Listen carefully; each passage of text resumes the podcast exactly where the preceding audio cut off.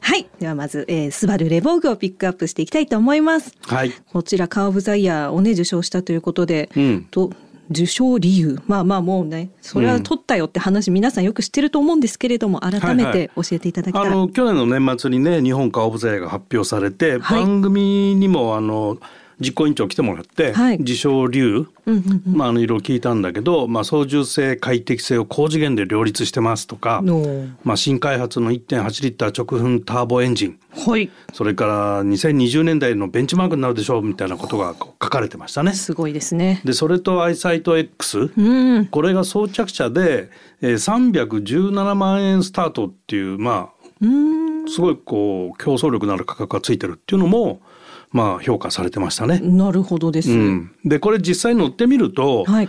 すごくボディがしっかりしていてね、うん。車の作り方そのものが今回このレボーからスバルは変わって。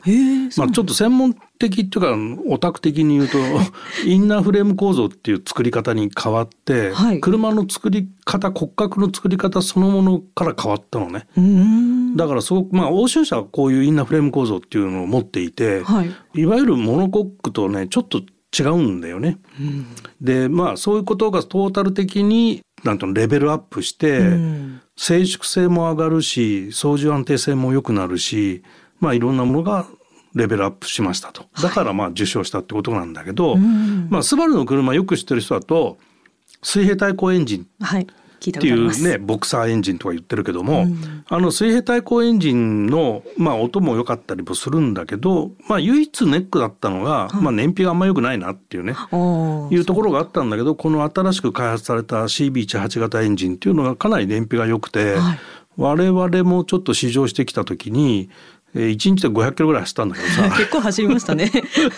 あと400何キロの走れますみたいな数字が出てて。すごっ。もうね満タンでどんだけ走んだぐらいこう走るようになっててまあ、はい数字はね WLTC っていう、まあ、世界統一テストサイクルそれではね、えー、と13.6なんだよね。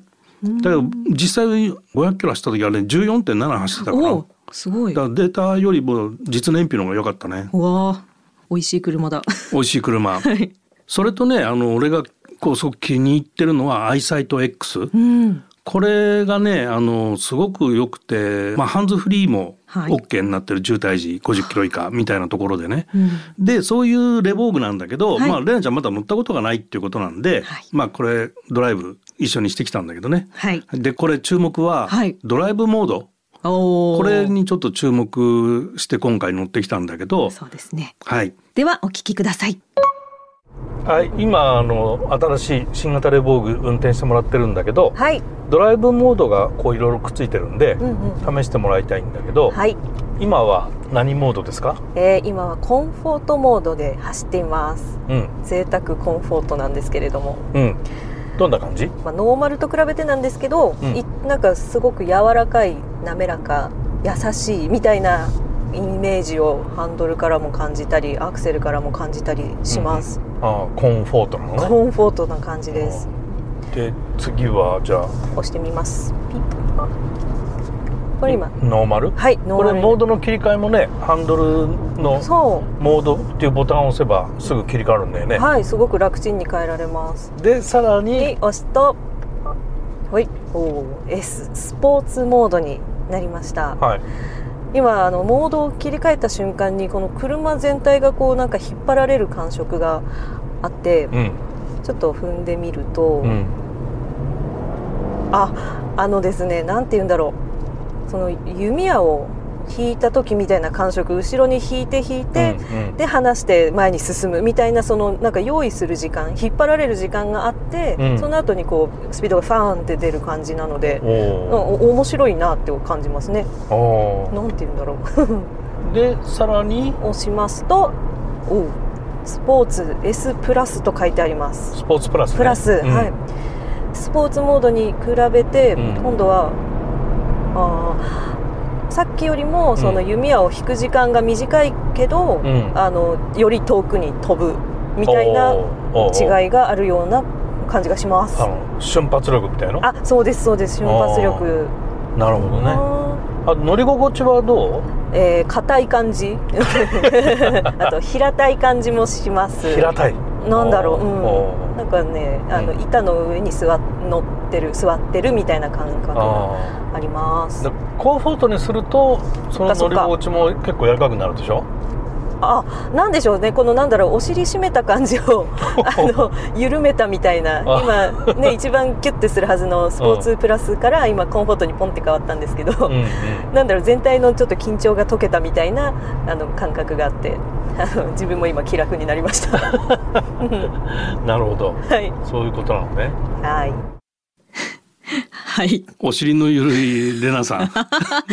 やめてくださいよ。私お尻のことしか言ってないなって思ってたんですけど。はい。いかがでした？はい、あの私でもわかるこのドライブモードの違い、うん。わかりやすかったのが、面白いなって思いましたし、うん。一番やっぱ運転しやすいなって感じたのはコンフォートモードだったんですけど、なんだろうスポーツモードに変えた時はやっぱなんだ、えーの敏感になりすぎちゃって車が、うん。なので難しいって感じたんで最初ちょっとした動きで大きく動くなっていうのがああったんですけどそれになんか徐々に慣れて、あうん。なんかこっちも別に運転しやすいじゃんって最終的には思った気がします。なるほどね。はい。スポーツモードはやっぱりさ、はい。スポーツだからドライバーの意思がさ走るっていう意識の時に使うモードだよね どうしてもね。確かに、はい、でそういう時になんか応答遅れがあると嫌じゃない？ああだからはいなるべくそのドライバーの意のままにレスポンスしなさいよっていうモードなわけね、はい。だからちょっと動かしたらちょっと動く。うん。大きく動かしたら大きく動く。はい。っていうところのさじ加減みたいなチューニングがされていてはあ。でこのサスペンションもこの電子制御のサスペンションをスバルが初めて使ってね、だから乗り心地がコンフォートとスポーツで大きく変わるっていうのは、そういうところに理由があったりもして。はいだまああのなんだっけリスナーさんからもはい。レボーク新車で買ったよってなって、はい。で番組で STI スポーツおすすめみたいな話で STI スポーツ買ってあのコンフォートとノーマルは奥さんモード。でスポーツと言ってまスポーツプラスは俺モードっていう なんかメールもらったじゃない？ありましたありました。まさにその通りだな意味が今分かったかもそうですね、なるほど。なるほど、勉強になりました。さあ後半ではシトロエンベルランゴをピックアップします. FM 横浜ザ・モーターウィークリー山下れなと高橋明です。さあここからはシトロエンベルランゴをピックアップしていきます。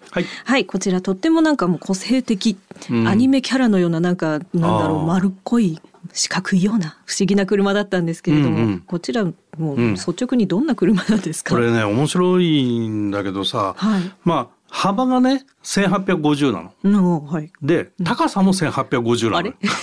で 四角？うん。背オケって感じ。の車で、ね、長さ4405あー。だからそんな長くないんだそうよねですね。そうなの。ギュッとしてる感じ。ギュッとしてる感じなんだよね。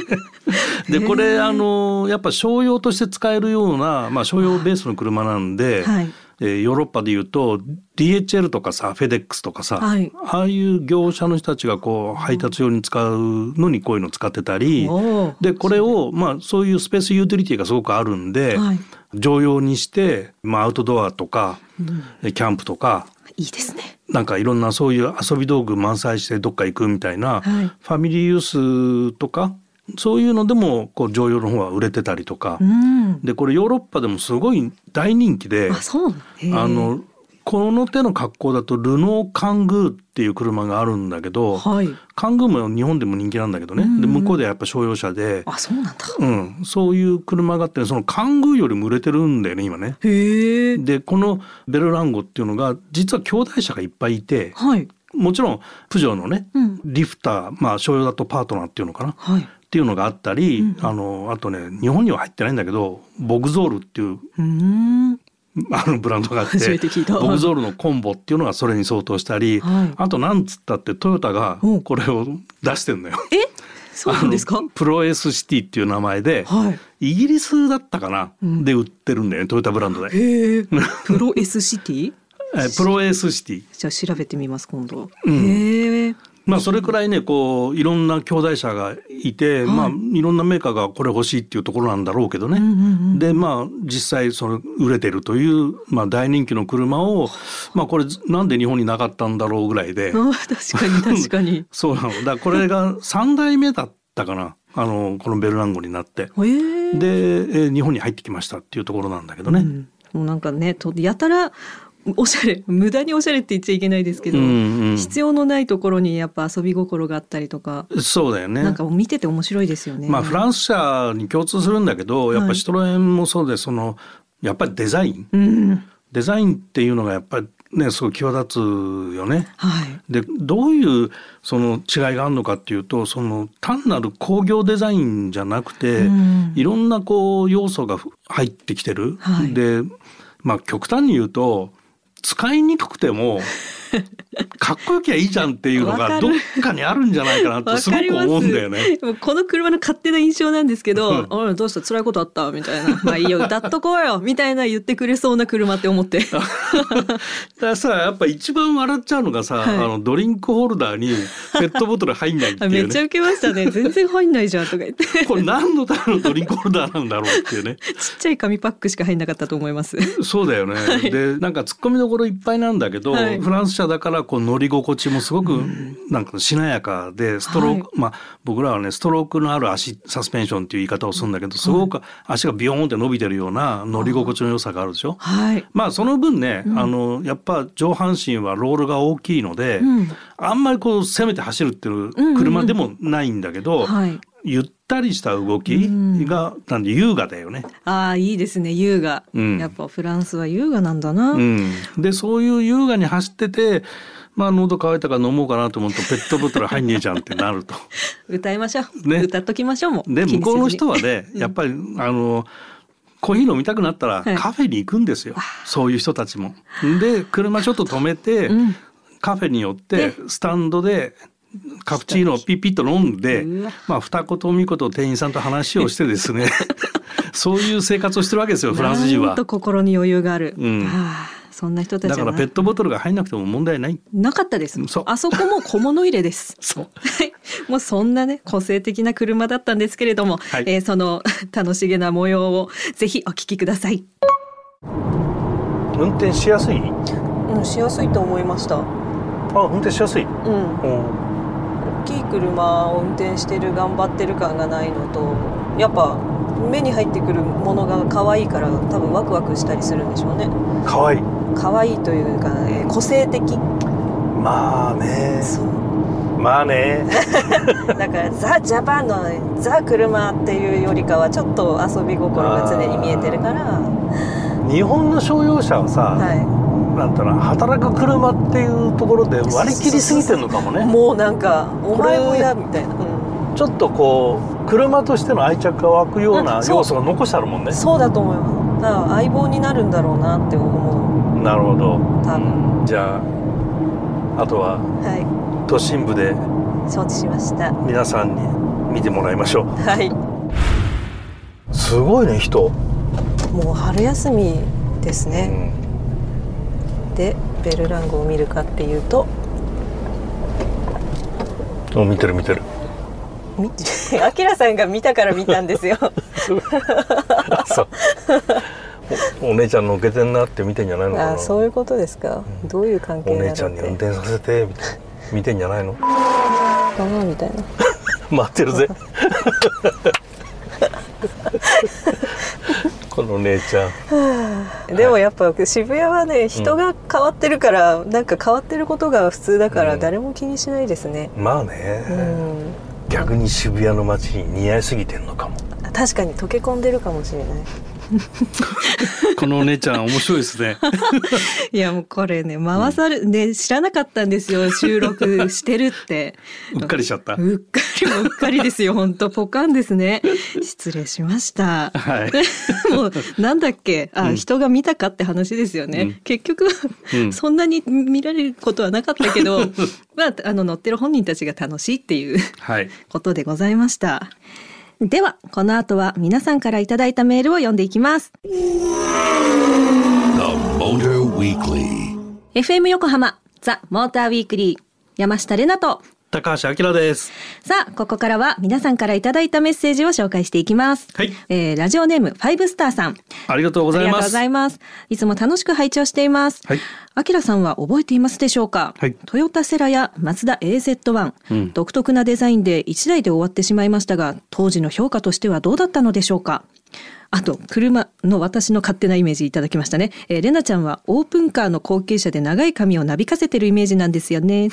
これからも楽しい放送お願いします。とのメッセージありがとうございます。合格です。はい、その通りだと思います。これまさにですね、ねえあのね、メルセデスのあの、オープンカーの試乗の時に、あの、走ってる姿を見たアキラさんが一言、銀座の匂いしかしねえんだよな。いただきました。はい、もう夜の匂いプンプンでさ、買ってもらったんだろうな。違いますよ。ちゃんと爽やかに、ちゃんとね、普通に乗ってたんです。はい、そういう風に映ってしまいましたね、僕の目にはありがとうファイね。ブスターさんにも映ったそうです。はい。まあ、セラとかね AZ1 とかって、はいセラが87年とかね6年とかその辺なんだよね。はいで AZ1 は90年代前半なんだけど、うん。生まれてなかったかもね。誰がですか？あ誰がですか？私は生まれてなかったかもしれないですけど。は あの正直ね僕も20代であ。車の評価をするレベルほど車は分かってなかったから、ね、記憶にないんだよね。車はもちろん覚えてんだけど、はい。どういう評価をジャーナリストがしてたかっていうのねちょっと記憶にないな、そっか。うん。まあじゃあ逆にアキラさんもねじゃあ,、うん。あの今年代がと経って年が経ってきてこれまで何百台、すいません年寄りになっちゃいました。年って言ってない 年齢を重ねてきて、はい。えーこれまで何百台ってねいっぱい乗ってると思うんですけれども、はい。あのその歴代ナンバーワンとかスリーとかありますかね？最近はい。最近だとやっぱカマロじゃない？あ んなね赤い車が似合う人いないですよ。最近だとカマロ、はい V8 ああですはねわ、かります。いでねうーんとねちょっと高級車だけどやっぱマセラティとかはなんか印象にすごい残っちゃうねやっぱね。うんそういうところがやっぱりあるのと、あとはねスポーツカーでいくと今の NSX、おえー、そうなんですね。うん、今今の NSX がまああの NSX 何世代かあるんだけど、はい現行のやつがやっぱ一番いいかな。おー まあ当たり前か、どれもかっこいい車でしたね。そ、そっか。うんそりゃそうだ。うん、初代の方が良かったって言ったらちょっと問題があるしな。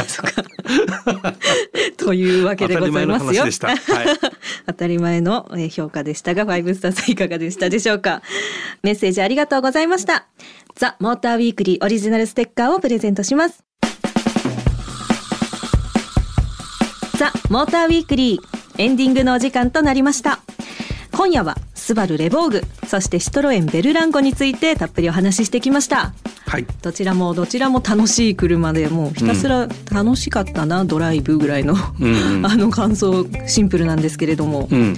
一番あの印象深かったのが、はい。ベルランゴのシフトレバーがダイヤル式だったところ。見たことないし最初悩んだんです。どこで何をすればいいんだと思ったらねじれよそこみたいな。ああっていう。そうだよね。はい、ダイヤル式のシフトパターンってないでしょ？うん、見たことないです、まああの実はジャガーがそうなんだけど、ああそうなんだ。うん、ジャガーにはそういうダイヤル式があるんだけどそういうところも考え方としてはうん。斬新だよね。はい。で最近だとアストンマーチンとかボタン式なんだよね。もはや。うん、ランボルギーニもそうかな。うわ。で NSX もそうかな。うわいい車のレジェンドもそうかな。あそういえばアコードもそうかな。あれ？アコード？そうでしたっけ？あ乗ったことあった気がしたんだけどな、うん。なんかだんだんそうやってなんて言うんだろうね。シフトレバーはうん。こう直線でスライドはい。させるタイプとか、うん。まあ、昔のメルセデスみたくあのギザギザに動くとかコラムシフトにあるとかまあ、そういう概念がどんどん変わってきてボタンでいいじゃんみたいな話になってきたりとかさ、はい。あとはパドルシフトがあるからさ一回ドライブに入れちゃえば何かの時にパドルシフトで操作できんじゃんとかさいろいろなんかねそういう電制御のおかげでいろんなもののパターンができてきてさ、ういうこと楽しくなってきてるよね。楽しくなりましたね、うん。はい。まああのシフトがちゃんってやるのも大好きですけど、はい、はい。い、いですね、うん。えーそして今夜はプレゼントのお知らせがあります、はい。えー TDI からアンブレラカバーネオプレーンというのを3名様に、えープレゼントしたいと思います、はい。えーこちらなんかウェットスーツみたいな素材でできていましてヘッドレストにかけてその濡れた傘をそのままズボって入れてしまえるみたいな感じだと思います、うん中がねタオル生地になってて、うん。いいですね。シートびちゃびちゃにならないので、うん。えーこちら3名様にプレゼントしますのであのツイッターの方に写真を載せますのでぜひチェックしてください。そして番組では引き続き皆様からのメッセージを募集しています。あきらさんに聞きたい車のこと。ドライブあるある。なんか面白いことがあったらぜひ報告して もらいたい気がします。メッセージの宛先は tm アットマーク fm 横浜 .jp プレゼントの宛先も tm アットマーク fm 横浜 .jp ツイッターではハッシュタグモーターウィークリー847をつけてつぶやいてください。ということでここまでのお相手は山下れなと高橋明でした。また来週